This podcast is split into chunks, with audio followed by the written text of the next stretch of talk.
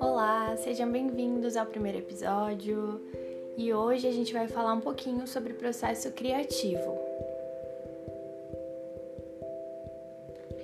O processo criativo é algo muito particular de cada um e hoje eu vou compartilhar então com vocês um pouquinho sobre como funciona o meu.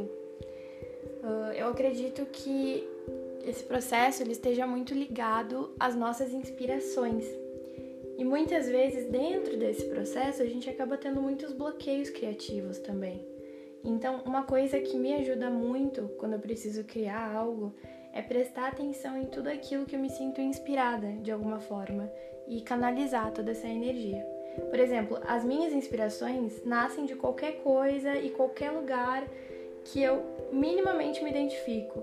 Desde uma música que eu ouço, um livro que eu leio, um filme que eu assisto, a excentricidade de alguém, um cheiro que me traz uma lembrança, um som diferente. Ou seja, o cotidiano em si me inspira muito. E hoje mesmo, no meio do meu processo criativo, eu notei mais uma coisa que poderia me ajudar. Eu troquei os móveis da sala de lugar e eu descobri ali uma nova fonte de inspiração, o ponto de vista.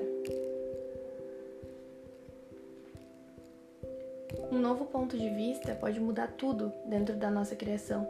Então, se eu posso deixar alguma dica para quem está me ouvindo agora é: mude as coisas de lugar, de forma literal ou não, mas tenta enxergar as coisas de todos os ângulos possíveis.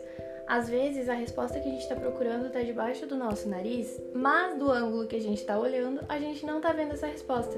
A gente precisa olhar a partir de um outro ponto de vista.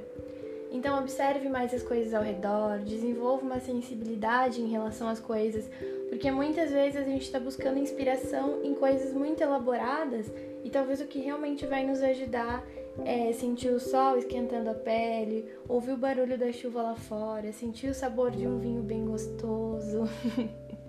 eu encerro então esse episódio com uma frase de um filme que eu gosto muito, que é O Fabuloso Destino de Amélie Poulain.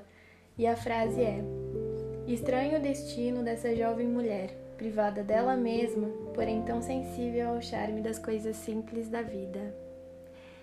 E inclusive fica a dica para quem nunca viu esse filme, ele é extremamente inspirador. E é isso, pessoal. Espero que vocês tenham gostado desse primeiro episódio. Ele foi mais curtinho, mas eu acredito que às vezes acho que a gente precisa ouvir uma palavra específica alguma coisinha que nos dê uma luz, assim, né? Um, um estalo sobre aquilo que a gente precisa fazer. E eu espero de alguma forma ter ajudado quem tá me ouvindo. Então, obrigada a quem ouviu até aqui e até o próximo episódio.